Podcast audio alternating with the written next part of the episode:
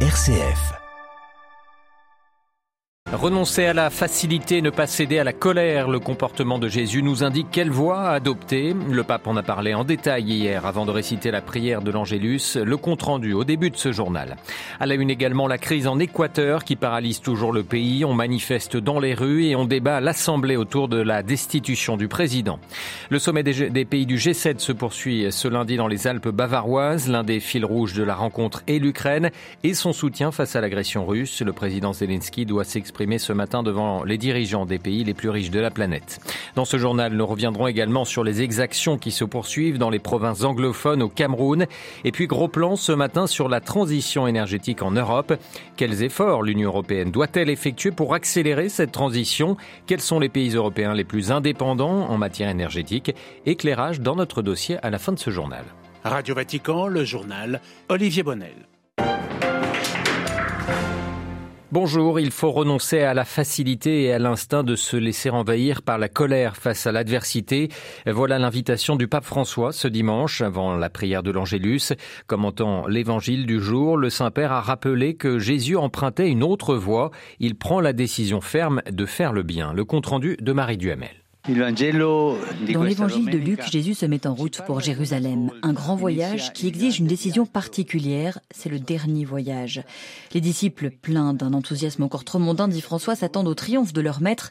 Ils sont outrés par le fait que des Samaritains refusent de l'accueillir, proposent à Jésus de faire tomber le feu du ciel sur eux. Jésus les réprimande pour leur désir de vengeance et leur esprit de colère, un écueil qui peut arriver à tous.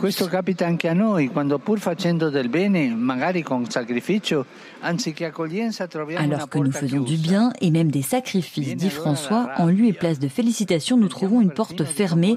C'est alors que la colère s'installe. Mais Jésus sait qu'il va au-devant de la mort et emprunte nonobstant une autre voie. Sans récrimination, face à ceux qui lui ferment la porte, il se réoriente, change de village pour faire le bien ailleurs. Il apportera coûte que coûte sur la terre l'amour miséricordieux du Père, ce qui dénote une grande force intérieure. François appelle à l'introspection, il met en garde contre la recherche de l'approbation humaine. On ne fait pas le bien pour être applaudi, mais pour servir. Au Christ, il demande de l'aide pour ne pas se montrer vindicatif et intolérant face aux difficultés. À la Vierge, il demande d'aider chacun à faire sienne la résolution de Jésus à rester jusqu'au bout dans l'amour. Un compte rendu de Marie Duhamel et à l'issue de cet Angélus, François a rendu hommage à sœur Louisa del Orto, tuée à Port-au-Prince, la capitale haïtienne. Cette religieuse italienne vivait depuis 20 ans en Haïti où elle s'occupait d'enfants des rues. Sœur Louisa fait don de sa vie aux autres jusqu'au martyr, a salué le pape. François qui a également fait part de sa préoccupation devant la situation économique et sociale en Équateur. Depuis le 13 juin dernier, des manifestations et blocages de rues quotidiens émaillent le territoire. Des milliers d'indigènes ont tenté la semaine passée de pénétrer dans l'enceinte de l'Assemblée nationale. Le pape a souhaité qu'une attention particulière soit portée aux populations marginalisées et aux plus pauvres, mais toujours dans le respect des droits de tous et des institutions du pays. Au Parlement à Quito, les débats sur l'éventuelle destitution du président Guillermo Lasso ont repris. L'opposition majoritaire mais divisée au sein de l'Assemblée l'estime responsable de la grave crise politique qui secoue le pays. La correspondance régionale de Léa Morillon. Les débats se sont encore poursuivis tard dans la soirée. Après cette heure de discussion samedi, les députés équatoriens se sont de nouveau réunis en visioconférence hier pour débattre d'une procédure de destitution envers Guillermo Lasso. Cette demande émane de parlementaires soutenant l'ancien président socialiste Rafael Correa. L'opposition estime que l'actuelle grave crise politique est due aux promesses de campagne non tenues et à un gouvernement éloigné de la réalité des citoyens. Depuis près de deux semaines, l'Équateur vit en effet au rythme des manifestations indigènes dans tout le pays. Près de 14 000 manifestants protestent contre la hausse du coût de la vie et exigent notamment une baisse des prix des carburants. Les affrontements avec la police ont déjà fait cinq morts. Le débat parlementaire s'est ouvert le jour même d'une première tentative de dialogue entre dirigeants du mouvement indigène et plusieurs ministres du gouvernement. Hier, les 137 députés qui composent l'Assemblée étaient présents. Après les débats, ils auront 72 heures pour voter. Une majorité de 92 voix est nécessaire pour que la procédure de destitution soit soit. Léa Morillon pour Radio Vatican. Et le président équatorien qui a annoncé euh, la nuit dernière la baisse des prix du carburant, une des causes des tensions sociales dans le pays. La hausse des prix euh, du carburant met également le Pérou voisin sous tension. Les transporteurs routiers ont annoncé une grève illimitée à partir de ce lundi après l'échec de nouvelles discussions entre les syndicats et le gouvernement. Deuxième jour de réunion pour les pays du G7. Les sept pays les plus industrialisés de la planète se réunissent depuis hier à Elmao, dans les Alpes bavaroises. L'un des sujets principaux est bien entendu l'Ukraine et les conséquences de l'agression russe. Le G7 a voulu démontrer hier son unité et sa détermination face à Moscou. À Berlin, la correspondance de Delphine Herbolier. Vladimir Poutine a raté son but. Il n'a pas réussi à diviser les pays du G7. Voilà le constat tiré par les sept pays les plus industrialisés, à commencer par l'Allemagne, le pays hôte de ce sommet. Ces sept pays pourraient confirmer, lors de ce sommet à Elmao, apporter leur aide militaire, humanitaire, financière et diplomatique à Kiev aussi longtemps que nécessaire. Concrètement, les dirigeants de ces sept pays s'entretiendront ce lundi matin avec le président Volodymyr Zelensky, l'Ukraine qui demande davantage d'armes lourdes et de sanctions contre Moscou. Sur ce point, de nouvelles annonces devraient être faites avec une interdiction envers la Russie d'exporter son or. Ces sept pays industrialisés et l'Union européenne élaborent aussi des plans pour permettre de faire sortir les 22 millions de tonnes de céréales bloquées dans les ports ukrainiens par la Russie. À ce stade, pas encore de solution, mais le chef du Conseil européen, Charles Michel, l'affirme, il nous faut des actes et non plus des paroles sur ce sujet.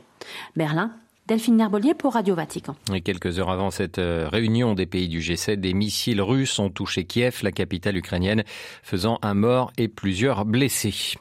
Dans l'actualité africaine, la conférence épiscopale congolaise, la SENCO, se veut confiante quant à une visite prochaine du pape François en raison de ses problèmes au genou. Vous le savez, le voyage du Saint-Père à Kinshasa et à Goma début juillet a été reporté. Le cardinal secrétaire d'État Pietro Parolin sera lui à Kinshasa où il célébrera la messe le 3 juillet. Une qui montre la grande considération que le pape a pour notre pays et la sollicitude pardon, pastorale qu'il a pour le peuple congolais. Se sont félicités les évêques du pays. Le 3 juillet, le pape qui célébrera la messe dans la basilique Saint-Pierre en présence de la communauté congolaise de Rome. Au Cameroun, les deux provinces anglophones du pays théâtre toujours d'une recrudescence de la violence depuis le début de cette année 2022. Les combattants séparatistes ne cessent euh, euh, d'enlever, de tuer ou de terroriser des civils dénonce ce matin Human Rights Watch dans un nouveau rapport. C'est souvent le secteur de l'éducation qui est pris pour cible, déplore l'ONG.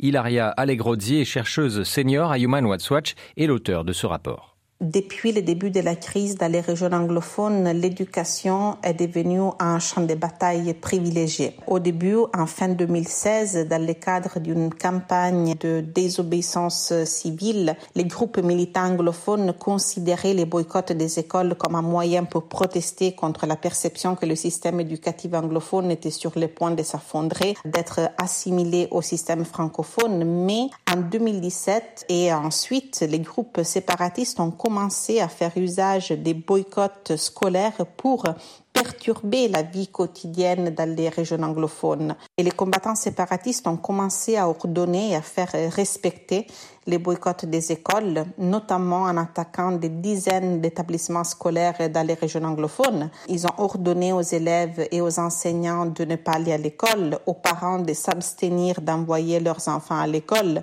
sous menace d'attaque, des violences.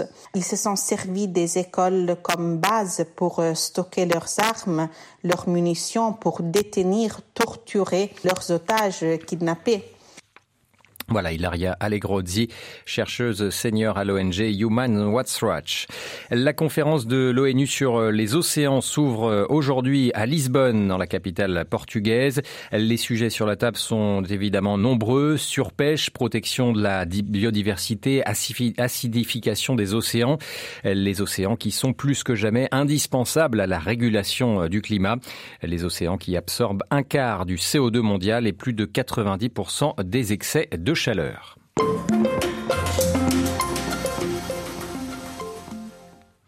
Les océans nous font penser évidemment justement à la transition énergétique, gaz, pétrole, énergie renouvelable ou encore nucléaire. Depuis quelques mois et surtout depuis le début de la guerre en Ukraine, la question de l'énergie s'est imposée, on le voit, au cœur des relations internationales. L'Europe est actuellement le troisième consommateur d'énergie au monde après la Chine et les États-Unis et particulièrement dépendante des importations en hydrocarbures. Sur le continent, l'approvisionnement en énergie, le maintien de son prix ou encore la réduction des émissions de gaz à effet de serre sont assurées à la fois par les États indépendants et par l'Union européenne elle-même. Un des enjeux les plus négociés et particulièrement politiques est celui de la transition énergétique des pays européens pour parvenir à une neutralité climatique d'ici à 2050. C'est l'objectif auquel s'est engagée l'Union européenne au sortir de l'accord de Paris en 2015 dans le but de limiter le réchauffement de la planète à 2 degrés. Alors quels efforts l'Union européenne doit-elle effectuer pour accélérer sa transition énergétique malgré un contexte de crise internationale? Quels sont les États européens les plus indépendants énergétiquement actuellement et pourquoi?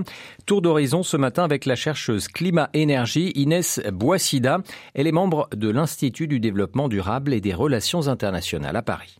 Il faut savoir qu'au niveau européen, l'Union européenne importe euh, à peu près 60% de son énergie, mais il y a des grosses différences entre pays en fait. Et donc les pays les plus indépendants énergétiquement, c'est des pays qui ont des sources d'énergie euh, en domestique, que ce soit fossiles ou renouvelables.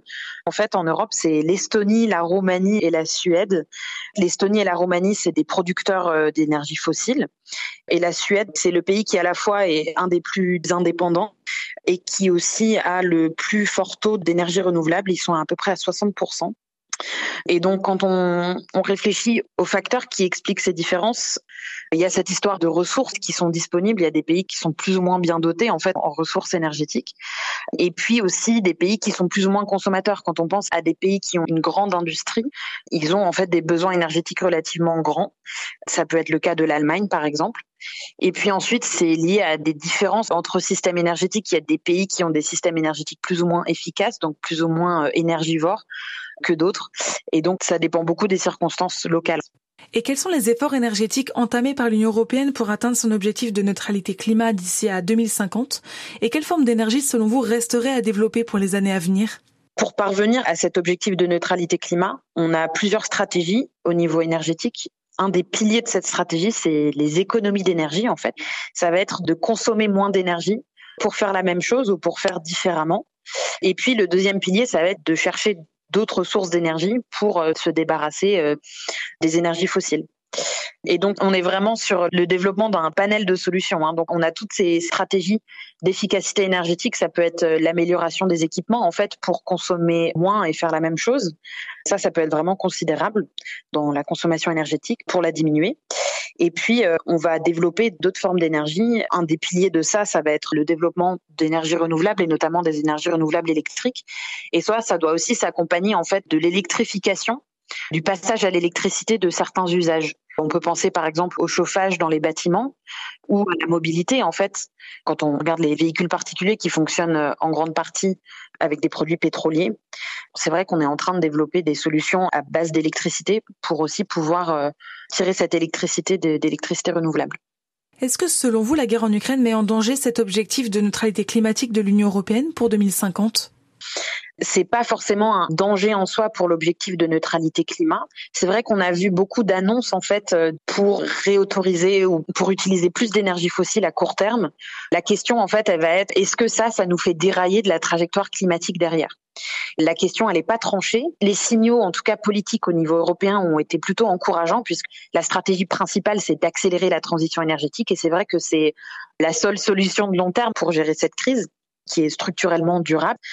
Euh, mais néanmoins, il faut une vigilance, notamment sur les investissements qu'on est en train de faire. Si on est en train de faire des investissements dans les énergies fossiles, la question, ça va être à quel point est-ce que c'est réversible ces stratégies? Est-ce qu'on s'engage pas en fait pour 10 ans et ça, ça va nous mettre en retard? Ou est-ce que effectivement on dit que par exemple sur les centrales à charbon, on les redémarre un an ou deux ans et puis après on va accélérer sur d'autres paramètres pour finalement ne pas dévier. Donc il faut vraiment que cette approche, elle ait plusieurs aspects. On peut pas seulement réencourager les énergies fossiles à court terme pour diversifier l'approvisionnement et moins dépendre de la Russie et en même temps ne rien faire euh, sur le reste pour accélérer la transition énergétique durable. Et donc oui, les signaux politiques, comme je disais, ont été assez positifs, mais, euh, mais il y a une vigilance à avoir. Voilà, interrogé par Claire Iobé, Inès Boissida, membre de l'Institut du développement durable et des relations internationales à Paris, était ce matin l'invité de Radio Vatican.